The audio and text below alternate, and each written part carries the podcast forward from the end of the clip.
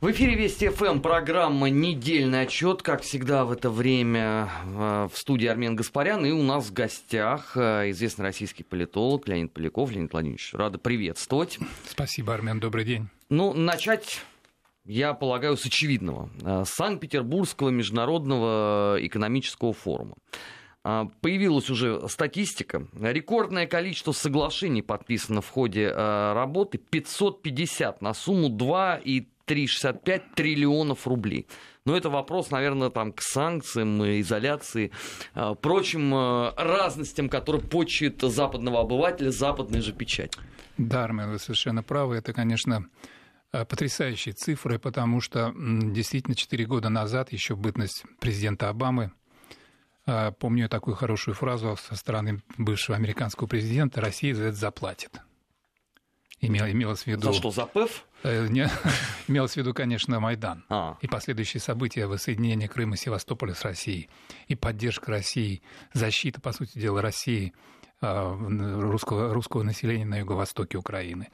Да, а потом я тоже помню знаменитую фразу Обамы «Экономика России вся разодрана в клочья» и она же региональная держава, и, да, маловлиятельная. Да, да, да. Что такое Россия? Она просто региональная держава. Вот, собственно говоря, прошло этих 4, 4 года, и мы видим, что а, так сказать, вот эти сентенции американского президента, которые, видимо, так сказать, это не была импровизация, это была, в общем, продуманная как бы речь, э, продуманное определение отношения к России, все это, по сути дела, оказалось пустышкой, потому что вот те цифры, которые вы привели, конечно, свидетельствуют о том, что ну, по крайней мере, цели, которые ставились перед началом форума, достигнуты, но я думаю, даже с, в общем, с серьезным, так сказать, запасом, потому что вот эта цифра более двух триллионов рублей, конечно, она впечатляет. Это очень важный момент, когда инвестиции, когда заключаются сделки, когда э, компании высокого класса, высокого уровня, международные компании э, с запада, с востока, с юга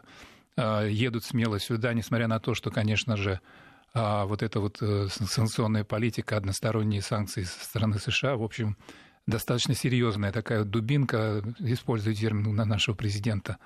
А, но они ее не боятся. Это значит, что, в общем, международный климат э, меняется, и я бы сказал так, что я бы отметил огромное политическое значение вот этого экономического форума. Де-факто это форум, конечно, я бы сказал так, экономика политический. Вот э, мне особенно запомнилась, конечно, вот вчерашняя панель с участием э, представителей трех держав, постоянных членов Совета Безопасности ООН, конечно, Россия прежде всего. А, это, конечно, Китай, хотя Китай был представлен не самым высшим лицом, а зам, заместителем премьера. Вот. Но Франция была, так сказать, что называется, на, на самом высоком уровне.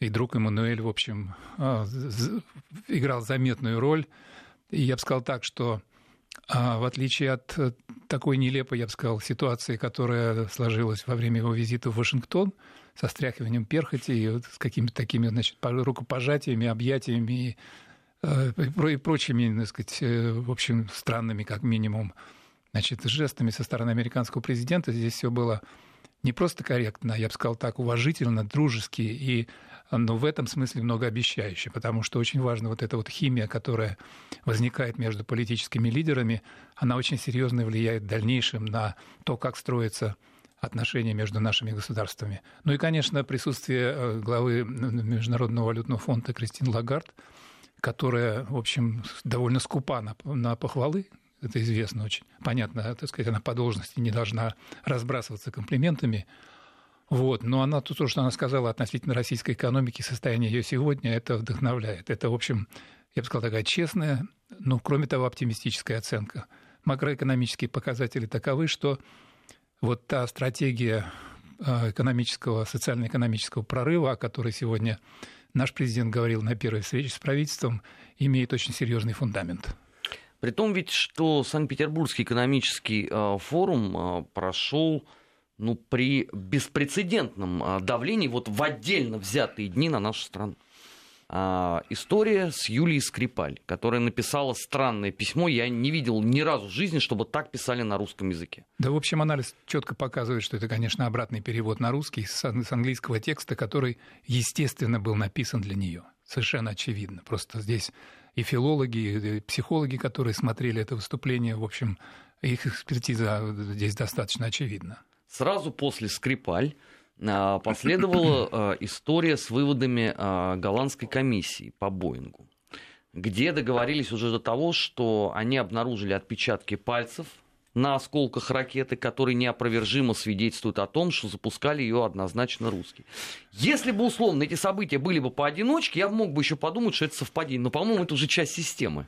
Да, разумеется. И тайминг, конечно, очевиден. Просто оба этих, так сказать, явления, они четко приурочены именно к тому, чтобы, так сказать, каким-то образом пару ложек дегтя все-таки в бочку меда нашу добавить. Потому что и заявление Скрипаль, что она отказывается от встречи с представителями нашего посольства, и такая, такая многообещающая, так сказать, реплика насчет того, что в дальнейшем я собираюсь вернуться – вот. И, конечно же, вот э, сообщение о том, что вроде бы доказано, что значит, именно российская сторона сбила Боинг как раз так сказать, в, самый такой пик э, Петербургского форума, все это стратегия вот такой информационной войны, рассчитанной на то, что само событие можно каким-то образом дискредитировать. Но, но мне понравилось, что, скажем, э, те, те же Э, коллеги, ну, скажем, французский президент, э, в общем, комментировал это и задавал вопрос э, Владимиру Путину на эту тему, а ведущий задавал вопрос на эту тему. И, по-моему, я бы сказал так, что мне, мне кажется, что вот Владимир Владимирович действительно как мастер дзюдо, а дзюдо, а дзюдо не раз упоминалось вот на этом форуме, а просто блестяще использовал вот эту подачу, потому что в конечном счете его ответ был однозначный. А, значит, поскольку э, и в случае со Скрипалями, и в случае с вот этим, значит, э, несчастным Боингом, а российская сторона никаким образом не была допущена к расследованию, то есть нас никаким образом не информировали о том, что, так сказать, какие доказательства собраны, мы, естественно, никогда не признаем результаты. Они могут утверждать все, что угодно, но поскольку была изначально, так сказать, дискриминирована российская сторона – это все, так сказать, превращается в фарс. Позиция однозначная, она изменена не будет. Поэтому все вот эти утверждения насчет того, что вот highly likely, там больше никто не мог сбить, это все очевидные домыслы, это все очевидные, так сказать, интриги, которые некоторые, так сказать, наши зарубежные коллеги пытаются довести до конца. Вот. Но не случайно же вот на самой этой пресс-конференции голландская значит, вот эта исследовательская группа было заявлено, что так сказать, все еще не закончено и что мы еще, так сказать, не можем дать твердые доказательства все-таки вот в отношении людей, которые там были упомянуты, некий якобы полковник ГРУ, там, значит, Иванников или Лаптев, или еще какой-то, он же Жора, он же Гога и так далее, и так далее, которого, значит, какая-то вот, значит, такая самодеятельная группа Биллингкет отслеживала там, значит, по каким-то телефонным книгам, по, по прямым звонкам и так далее, и так далее. Вот. Я думаю, что, конечно, это все смешно. Ну а то, что вы упомянули про отпечатки пальцев, ну, мне кажется, что это, может быть, это, может быть, это просто опечатка была в тексте, который зачитывался, потому что представить себе, что какие-то отпечатки пальцев по, по, на, после того, ну, в общем, когда это просто случается катастрофа в воздухе, прилетают останки обгоревшие, которые... Что, что там можно найти, вообще непонятно. Если там были отпечатки, то, скорее всего, тех, кто брал уже эти, так сказать, осколки, все эти, все, что осталось от самолета – и от, от той же ракеты. Вообще, честно говоря, меня удивляет то, что даже корпус ракеты, в общем, в общем показан. Это даже как-то, ну, я не знаю, я не эксперт и не специалист, наверное, наши эксперты это все обсудят, но я думаю, что комментарии, которые дал Алмаз Антей по этому поводу, так сказать, э, на, на данный момент исчерпывающие. И место, откуда была произведена, так сказать, вот, вот эта вот, э, значит, атака на самолет, и тип ракеты, мне кажется, что здесь все однозначно. Но и самое главное то, что Владимир Владимирович тоже упомянул. Каким образом диспетчеры украинцы навели самолет на территорию, где, так сказать, идут боевые действия? Первое вопиющее нарушение, так сказать, всех основных базовых правил международной авиации. Я вот просто посмотрел э, западную печать. Угу. А, ПЭФ где-то там на третьих полосах, понятное дело. А, на первом месте вот это вот. И э, у меня возникает вопрос. Вот э, написаны там десятки аналитических статей о том, что Россия опять должна платить и каяться. При этом вопросы у нас остались прежними. Где расшифровки черных ящиков? Где показания тех, кто еще пока жив из числа украинских диспетчеров, потому что трех уже нету в живых. А где, собственно говоря, э, какая-либо вообще доказательная база, учитывая, что украинская армия потом в течение недели утюжила место падения Боинга, стирая все возможные следы. Но как ведь просто, да, highly likely и все, и Россия виновата. А в промежутке там вот что-нибудь такое, э, Санкт-Петербургский экономический форум. Ну, некое не совсем значительное э, происшествие, опять же, в России. Ну, Армен, вы как профессиональный журналист должны, наверное, не, удивляться этому, в том смысле, что а, повестка информационная обычно составляется таким образом, что на первом месте значит, катастрофа, пожар, убийство и так далее. В этом смысле, я бы сказал, все нормально. Но вы в глубине, по сути, вы правы, конечно. Конечно, это, это четкое доказательство того, что в отношении России ведется планомерная, систематическая, хорошо продуманная, а, значит, плохо оснащенная фактами, но зато желанием так сказать, нашу страну дискредитировать информационная война. И она будет продолжаться, это совершенно очевидно. Вот, поэтому, конечно же, вот то, что ведущие западные издания, мейнстримные западные издания, и печатные, и электронные, прежде всего концентрируют свое внимание вот на этом Боинге в тот момент, когда действительно происходит событие не только я бы сказал, российского, но международного масштаба, причем очень значимое событие, потому что а, вот этот, так сказать, э, дружеский тон, разговор а, представителей крупнейших держав и крупнейших экономик современного мира, России, Китая, Японии, Франции, представителя а, Международного валютного фонда, это, в общем, очень позитивный фон, потому что на самом деле та же Кристина Лагард, в общем, в своем докладе она говорила о том, что сказать, на горизонте очень серьезные тучи. И одна из этих туч – непредсказуемое поведение американского президента или американской стороны вообще которое может очень серьезно подорвать мировую экономику, если вот этот крен в сторону экономического а, сепаратизма вот, или изоляционизма, он возобладает, и начнутся действительно, по большому счету, серьезные торговые, промышленные, экономические войны.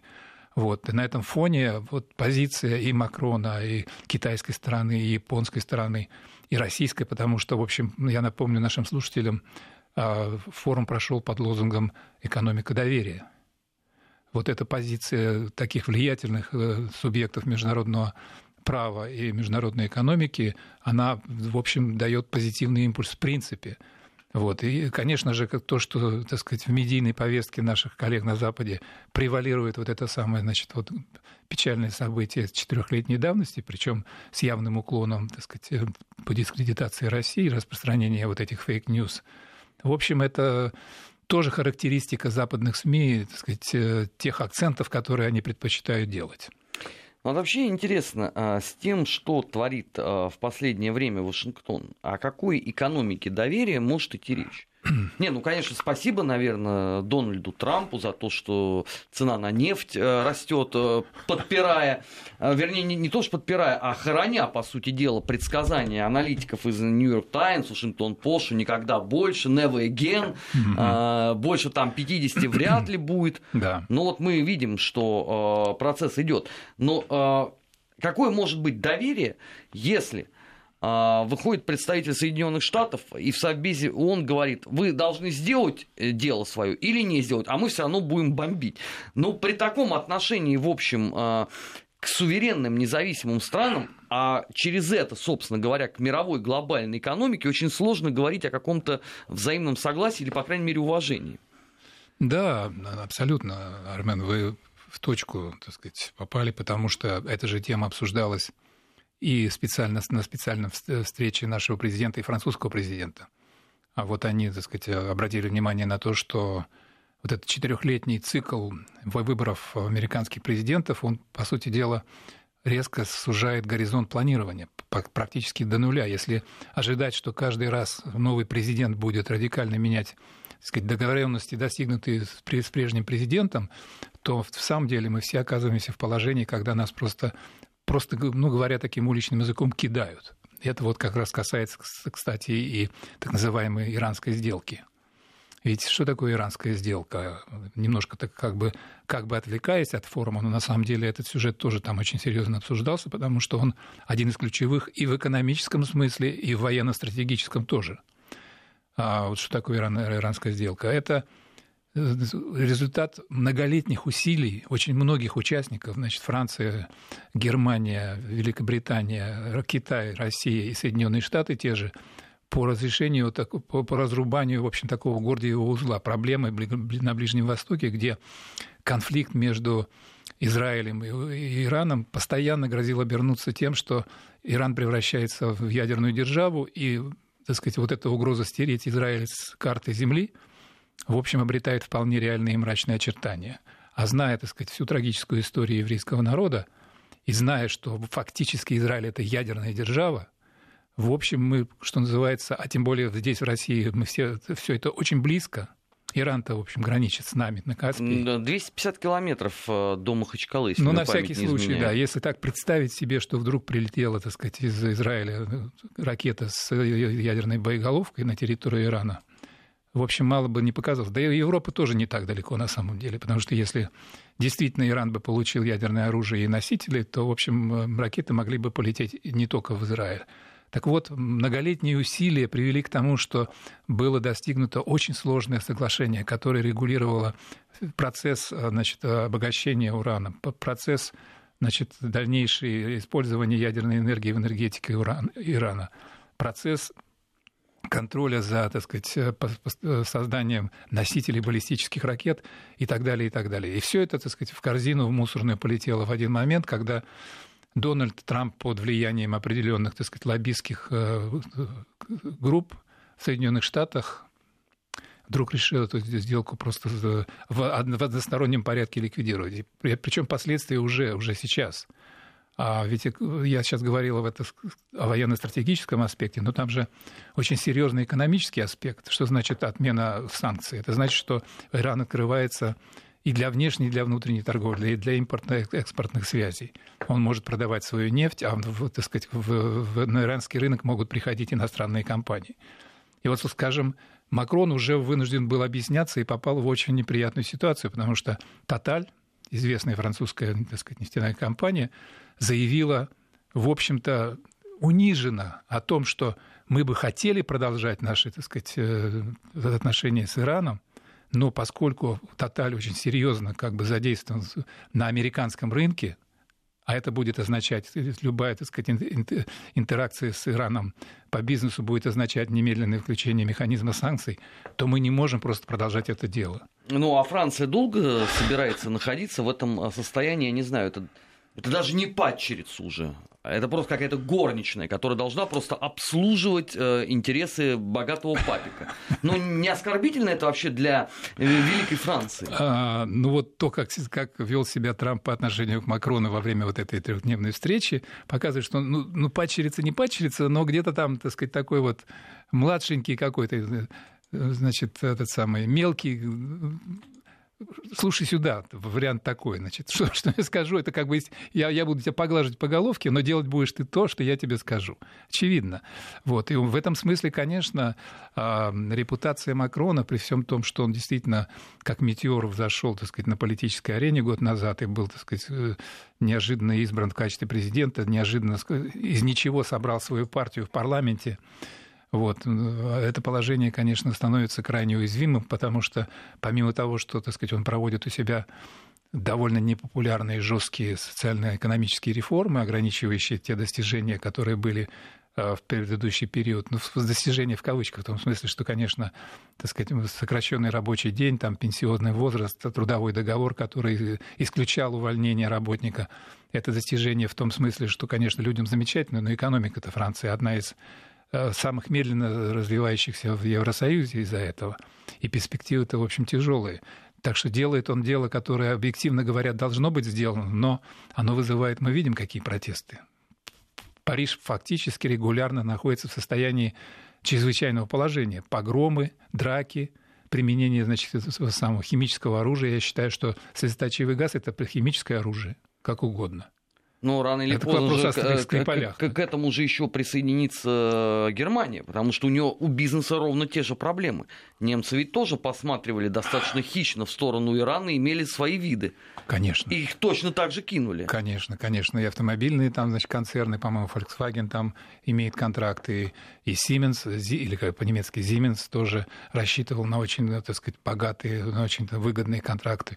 И попасть в эту дурацкую ситуацию, вот э, наши слушатели, наверное, знают, что Евросоюз уже как бы активировал э, закон от 96 года о блокаде значит, вот этих самых санкций, которые вносятся третьей страной в отношении стран Евросоюза, тогда это было применено в отношении санкций против Кубы. Вот. И сейчас тоже, так сказать, э, закон уже принят, он активирован, он будет использоваться, но вопрос ведь в, в чем? А кто рискнет пойти поперек, что называется, батьки, вот, а батька там за океаном сидит, и неизвестно, что-то витнет. Ну что, так и будут бычками на убой? Ну, рано или поздно бизнес-то взбунтуется. Но это же не там условно не модель Советского Союза, когда партия приказала, и все остальные э, взяли под козырек и пошли. Ну и в Германии, во Франции несколько другая традиция взаимоотношений бизнеса и власти. Армен, но у бизнеса нет традиции выходить на улицы и громить. Пока Скажем, нет. Громить свой Берлин, например, да, или свой Париж, не говоря уже о своем Лондоне. Бизнес предпочитает работать другими методами. Но когда у тебя нет уже этих методов, потому что тебе обрубают руки, как только ты протягиваешь куда-то. Ну, в общем, в общем, да, я бы сказал так, что все ближе и ближе к стенке придвигается, потому что и санкции, и, значит, вот эти самые новые тарифы на стали алюминий, и вообще требование поднять до 2% значит, ВВП расходы на оборону, хватит быть иждивенцами. Призыв продолжается, он по-прежнему актуален. Ребята, вы, вы хотите, чтобы я вас защищал, платите по полной. Вот Заодно все... покупайте наш газ в три а, раза а дороже, хотя мы, у нас да, его нету. Ну да, мы на всякий случай строите терминалы, а мы, может быть, продадим вам, значит, э, свой сжиженный газ, вот, и все будет у нас замечательно. Так что ну, посмотрим действительно. Повторюсь, у бизнеса есть другие каналы давления. И в конце концов ведь а, это, это немножко, может быть, я бы сказал, такой а, слишком оптимистичный сценарий, но а, ведь к власти могут прийти в Европейском Союзе новые элиты, которые действительно, так сказать, продемонстрируют американцам, что знаете что, а ведь э, рядом-то есть Россия, ведь, ведь можно и развернуться. Я, Но это право консервативные тогда Вы, должны вы понимаете, быть на кого я намекаю, да? Конечно. Вот сейчас, вот сейчас должно состояться... Вот, у нас новое правительство, так сказать, уже вступило а, так сказать, на, на пост, что называется. Похожая ситуация в Италии, но, конечно, радикально по-другому. И я думаю, что об этом пару слов тоже стоит сказать. Да, обязательно, как и о новом правительстве, потому что сегодня мы, кстати, это транслировали в эфире э, Вести ФМ. Владимир Путин э, провел первое э, заседание. А, программа «Недельный отчет». У нас сегодня в гостях, напоминаю, известный российский политолог Леонид Поляков. Сейчас мы уходим на новости. Сразу после этого продолжим. Не переключайтесь. Недельный отчет. Подводим итоги. Анализируем главные события. 17 часов 33 минуты в российской столице. Это программа «Недельный отчет» в студии Армен Гаспарян. И у нас в гостях известный российский политолог Леонид Поляков. Леонид Владимирович, чтобы далеко там от э, Петербургского экономического форума не уходить, э, Макрон ведь э, общался с Владимиром Владимировичем, в том числе, кстати, по проблематике нормандского формата. Было дело. Все это совпало с очередным витком э, эскалации на юго-востоке Украины. Бои, Дня бои не проходит, горловку, да, да, чтобы mm не э, поступала информация о том, что очередные э, убитые, причем люди пожилого возраста, дети страдают. А, но, насколько я понял, несмотря на, в общем, такой довольный достаточно вид Макрона, он не готов, в общем, давить серьезно на одного нашего участника нормандского формата, который абсолютно невменяемый с этой точки зрения. Ну да, мне кажется, что, а, так сказать, э, такая привычная риторика, а, что, в общем, кроме Минска ничего другого нет, и нужно строго выполнять э, достигнутые договоренности. Вот. Но в данном случае я бы сказал так, что вот э, точно так же, как Дональд Трамп с позиции силы, в общем, ведет себя в вопросе об иранской сделке, публично заявив о том, что он выходит, Вот, так сказать, человек, который вот занимает высший значит, пост государственный в Украине, как бы подражает Трампу, но не совсем, не объявляя публично, что для него Минск это бумажка, которая, так сказать, а, просто так сказать, должна быть выброшена, потому что она на самом деле не работает, фактически а, делает все, чтобы саботировать ее. А что касается позиции нашего друга, значит, Эммануэля и нашей подруги Ангелы, то мне, мне думается, что они все-таки э, работают все в, то, в, то, в той же парадигме, что, скажем, в отношении санкций, э, обороны и так далее. Они ждут, что скажет старший брат. Ну, то есть Вашингтон. Конечно. Да, потому что, то есть они играют роль таких вот, я не знаю, так, пешек, э, которые, в общем, при, приезжают, о чем-то говорят, очередной раз значит, э, э, какую-то объявляют декларацию о том, что вот надо будет сделать то-то и то-то, а в отношении России, значит, санкции будут отменены, как только будут выполнены Минские соглашения. Вот. Вся эта риторика, значит, произносится, а все, так сказать, ВОЗ не просто ныне там, а ситуация на самом деле, и вы совершенно правы, все хуже и хуже, потому что, во-первых, отменено так называемое АТО, и теперь это совершенно другой режим, режим фактически военного положения – хотя, так сказать, по понятным причинам Порошенко не может его объявить, иначе не, не удастся проводить президентские выборы и выборы в парламент, а он надеется, в общем, что все-таки э, сможет выйти на второй срок, хотя насколько я знаю, так сказать, все эксперты, которые сейчас рассматривают ситуацию, в общем, крайне, крайне скептичны в отношении перспектив и шансов на то, что Порошенко сможет что-то сделать, по крайней мере, при его нынешнем рейтинге внутреннем 5-6%. Ну, да? он, кстати, заявил уже о том, что он пойдет. Ну, конечно. А и он знает, как добиться мира в ближайшие пять да, лет. Да, да, да, да. Вот, поэтому, э, да, разговор будет продолжаться, и позиция наша в этом смысле неизменна, и действительно а Минские соглашения – это тоже результат очень трудных переговоров. И самое главное, что а, ведь это, по сути дела, дорожная карта. Вот если кто смотрел на эти Минские соглашения из наших слушателей, это легко найти в интернете. Текст, я бы сказал так, идеальный. Очень редко бывает для международного документа правового, который, я бы сказал так, который удовлетворяет все стороны, все стороны конфликта. Если бы Порошенко, так сказать, немножко хотя бы имел реальной политической воли, и самое главное – действительно реальные заботы о, об украинском народе, частью которого, в общем, как он утверждает, является юго-восток Украины, он бы должен быть первый агитировать за то, чтобы, так сказать, эти э, положения Минска, минских договоренностей выполнялись строго по пунктам. И в конечном счете мы бы не имели то, что сейчас происходит там. То есть не гибли бы люди. Но, по всей вероятности, так сказать, э, интересы не только Порошенко, но и его шефа в Вашингтоне совершенно другие. Об этом тоже существует много предположений. А на эту тему вот, так сказать, в регулярных ток-шоу, скажем, на а, канале России наши слушатели наверняка уже наслышаны многократно. Точно сказать, то, то, то есть я бы сказал так, а, вот э, со стопроцентной уверенностью сказать, что это вашингтонская стратегия превращения Украины в бастион, так сказать, или в, в такой в авангард атаки на Россию невозможно, но судя по тому, что происходит, и как на это реагируют Соединенные Штаты, highly likely, я использую это выражение, значит, э, значит, Терезы Мэй, а, что это дело обстоит именно так. И поэтому перспектива здесь, мне кажется, очень, очень мрачной. А вот э, я все-таки расшифрую свой намек на новые элиты. Я уже заговорил об Италии.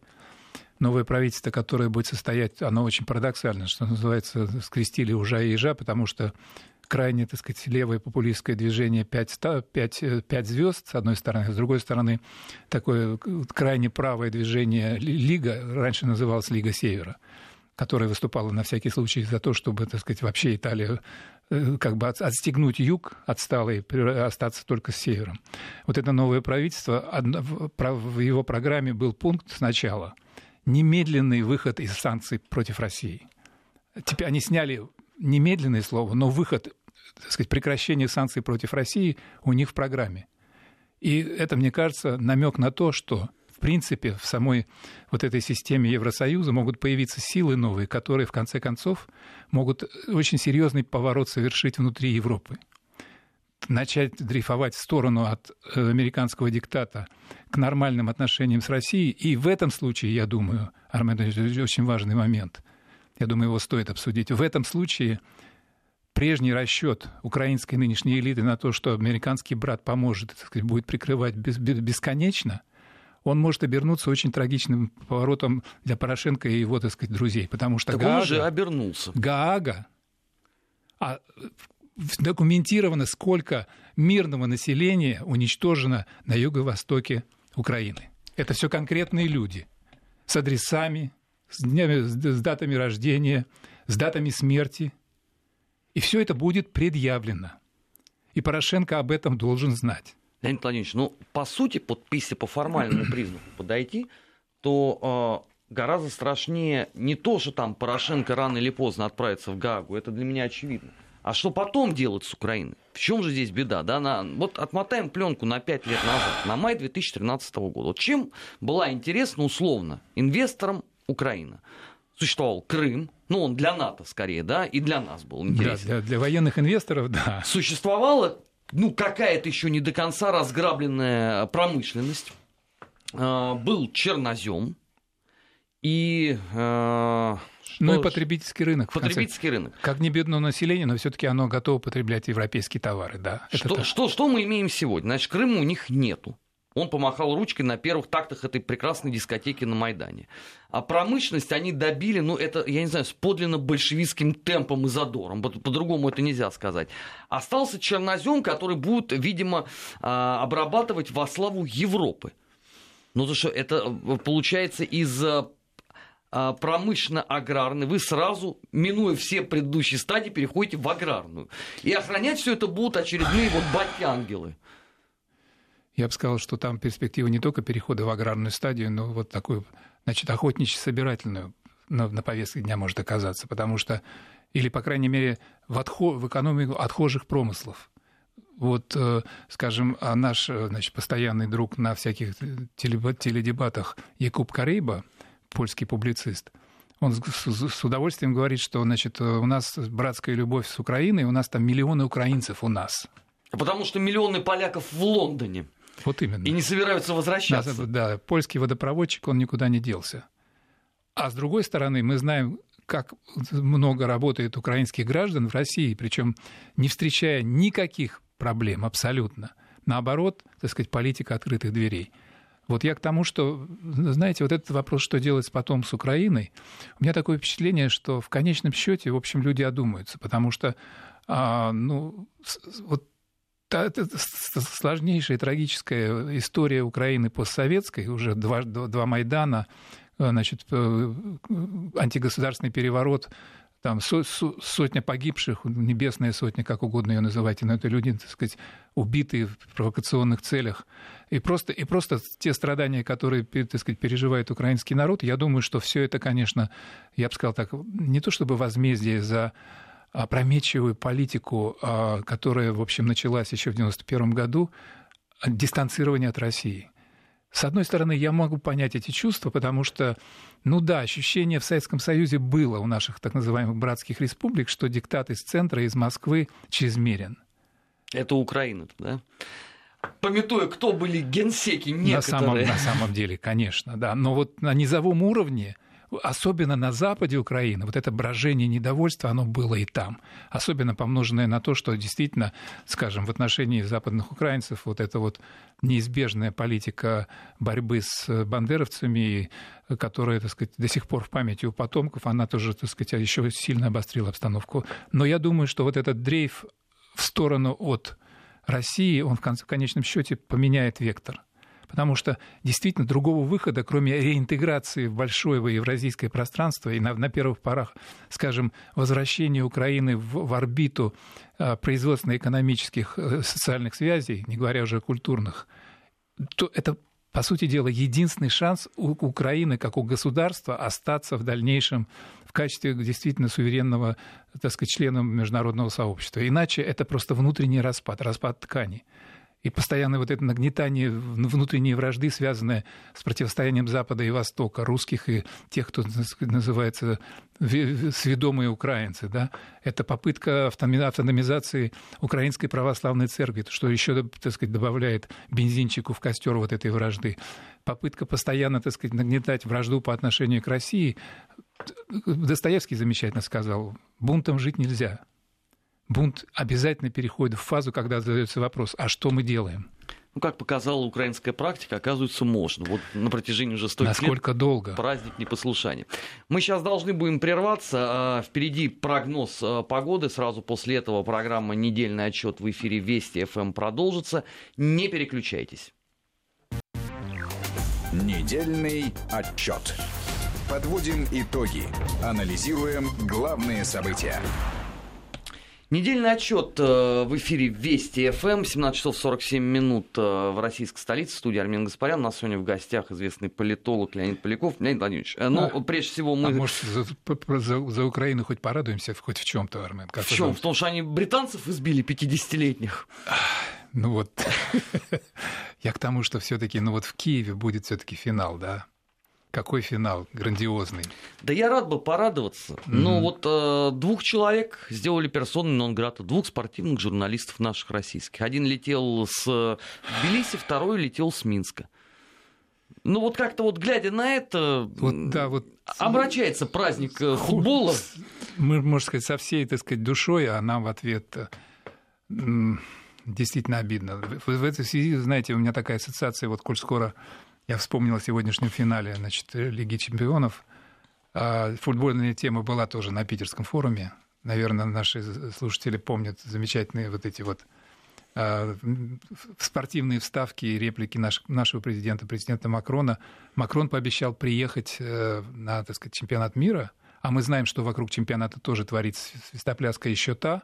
И еще будет твориться. Еще будет твориться, да. И, так сказать, э, демонстративно многие, так сказать, главы государств заявили, что ни под каким видом они не приедут. В этом смысле Макрон сделал очень, так сказать, умный тактичный ход. Если Франция выйдет в финал, сказал он, то я приеду. Это тоже своего рода нарушение, ну, я бы сказал так, не прямо, так сказать, таких санкций, но, в общем, некоего такого морального консенсуса со стороны Запада.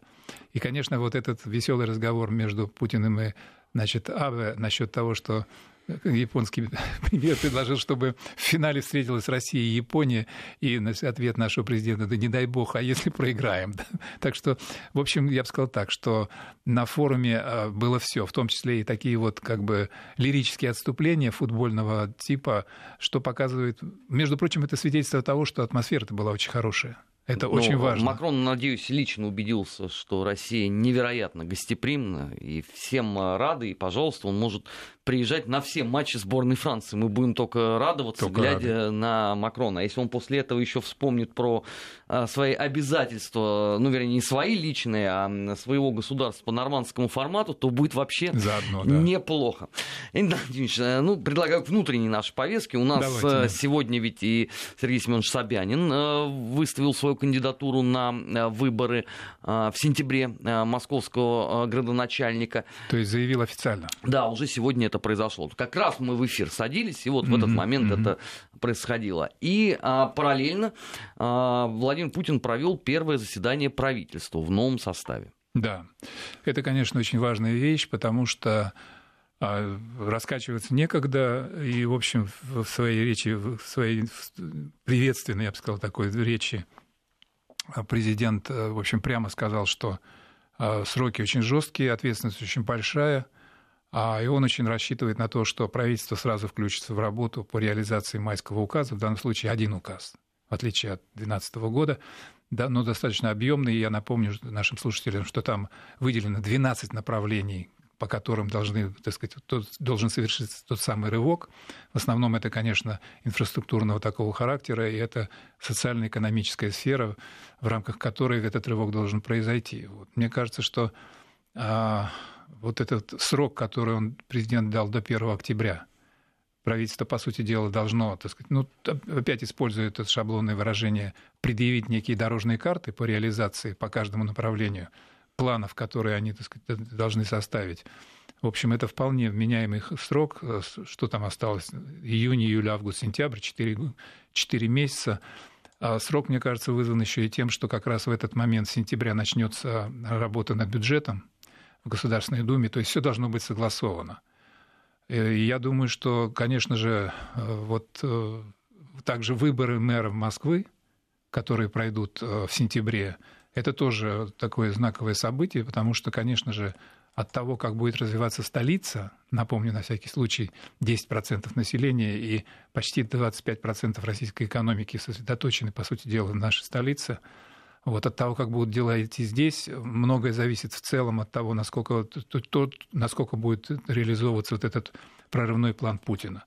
Мне понравилось, как э, среагировал на, так сказать, планы, на нынешнюю позицию правительства а, новый глава счетной палаты Алексей Леонидович Кудрин, который сказал, что значит, правительство как бы похоже на тигра, который затаился и приготовился к прыжку. А с одной стороны, вроде бы как бы медлительность некая, но с другой стороны расчет на то, что вот все-таки правительство должно наконец прыгнуть. Причем он еще, так сказать, эту аналогию усугубил тем, что сравнил ситуацию начала нулевых годов, когда, как он выразился, сначала правительство прессовало президента, а президент несколько сдерживал тогда, не надо так быстро. Теперь обратная ситуация. Президент выступает в роли такого стимула, а правительство пока еще колеблется. Ну, посмотрим, что будет на выходе, э, я думаю, что и до 1 октября мы будем получать какие-то сигналы из правительства, будем понимать, насколько выполняется эта работа. А, кабинет э, по новым фигурам, в общем, как-то согласован. Как мы предполагали, где-то в районе там, 40% произошло обновление. А, все люди, так сказать, которые так сказать, туда вошли, очевидно, профессионалы, управленцы опытные, с разным опытом в министерствах, на, на посту руководителей регионов. Поэтому, ну и в общем, люди, я бы сказал так, люди, которым можно доверять. Поэтому посмотрим. На самом деле это это мы вступаем в очень решающую эпоху. И вот я опять вспомню, так сказать, ответ Путина на вопрос ведущего панели Джона Миклтон, по-моему, да, Блумберг. А в чем ваши цели, он спросил. Так вот, на всякий случай. Уже не спрашивает, хуй из мистер Путин, а просто... Ну, слава богу, выяснили. да. В чем ваши все... То есть в чем цели России? Ответ президента был простой и ясный. Во внутреннем развитии. Вот все, все нужно сделать для того, чтобы мы действительно совершили тот рывок, а, которого все ждут. Потому что, ну, на самом деле, э, если посмотреть на нашу постсоветскую историю, почти 30-летнюю, мы действительно добились очень многого. Мы прошли страшный период, мы выжили, мы устояли, мы продолжаем стоять в очень тяжелых, непростых внешних обстоятельствах и все еще пытаемся как бы запустить мотор экономического развития, который, без которого, в общем, перспектив никаких. И это, я думаю, что действительно эта шестилетка, она решающая для всего 21 века. И я думаю, что те слова, которые говорил Путин и в своей инаугурационной речи, и в своем послании мартовском, это не просто слова. Это выражение и его личной позиции, и результат глубокого анализа. Я обратил внимание, что э, Запад, который больше всех требовал э, полномочий Кудрину, введению Алексея Леонидовича э, в состав правительства, невероятным образом умудрился проигнорировать тот факт, что э, Кудрин возглавил счетную палату. Хотя, по сути, вот по формальному признаку, это ведь прокуратура над правительством. Это же ответственнейшая должность. Это, это вовсе там не свадебный генерал какой-то, дали дождаться пенсии. Абсолютно нет. Более того, Кудрин пришел с очень с программой, которая, по сути дела, превращает это ведомство в один из ключевых институтов реформы, потому что он, он заявил, э, я цитирую, почти цитирую, дело в том, что сказать, дело не в том, чтобы ловить уже укравших, а дело в том, чтобы сделать, создать условия, при которых воровство будет невозможно.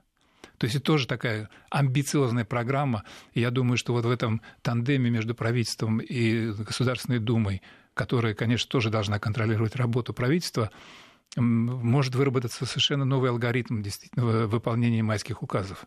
Президент вот в, своей, в своем обращении к правительству напомнил о народном контроле, так сказать, если выражаться советским языком, ОНФ, да, Народный фронт. В прошлом хорошо довольно работал как инспектор, как контролер, вот, но надо подключать все силы, надо, надо сделать все, чтобы ни один рубль не утекал никуда. Это, я понимаю, что это, конечно, некая, так сказать, э, невыполнимая задача. Коррупция была, есть и будет, она неискоренима так же, как и мафия бессмертна. Вот. Но минимизировать потери, усушки, утруски и прочие дела – вот, это ключевая задача. Я думаю, что Кудрин с его опытом действительно такой скаридности, в хорошем смысле слова, за что он получал полно шишек и тумаков, будучи так сказать, министром финансов, в общем, здесь человек на своем месте. Посмотрим, как у него пойдет. Но если он действительно добьется того, чтобы создать такие условия, при которых будут минимальные потери разбазаривания бюджетных денег, и все они будут целевым образом использоваться, это внесет огромный вклад в выполнение майского указа, несомненно. Ну, то есть Кудрин имеет все шансы быть теперь в числе самых обругиваемых Западом э, российских политиков. Ну, в общем, такова судьба системного либерала, в конечном счете, в России, да, потому что, с одной стороны, надежда, Запад, Запад смотрит на них как на своих союзников и почти пятую колонну, а с другой стороны, в конце, э, именно вот системные либералы постоянно ответственны за реализацию экономической политики в России. Вот такой парадокс. Леонид Владимирович, спасибо, э, что были сегодня э, с нами. Напоминаю, что в программе «Недельный отчет» был известный российский политолог Леонид Поляков. В этом часе все. Впереди новости. Сразу после них программа, недель... программа «Господи, бывшие» придет Алексей Мартынов. Не переключайтесь.